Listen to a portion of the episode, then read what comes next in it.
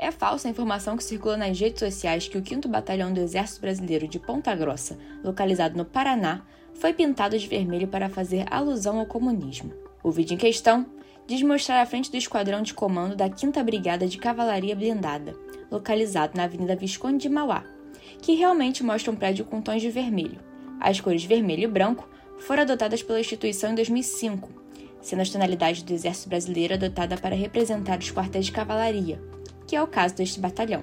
Em nota, o 5 Batalhão de Cavalaria Blindada de Ponta Grossa informou que antes de 2005, o prédio tinha tons de verde-oliva, que representavam um quartel de infantaria. O vídeo em questão é narrado por um homem que diz ser ex-combatente, lamentando que o prédio teria deixado de ser verde-oliva, afirmando que teria orgulho da cor. Ele completa dizendo que o vermelho teria sido escolhido para representar o comunismo, colocando a culpa naqueles que classifica de ditadores que estão no poder.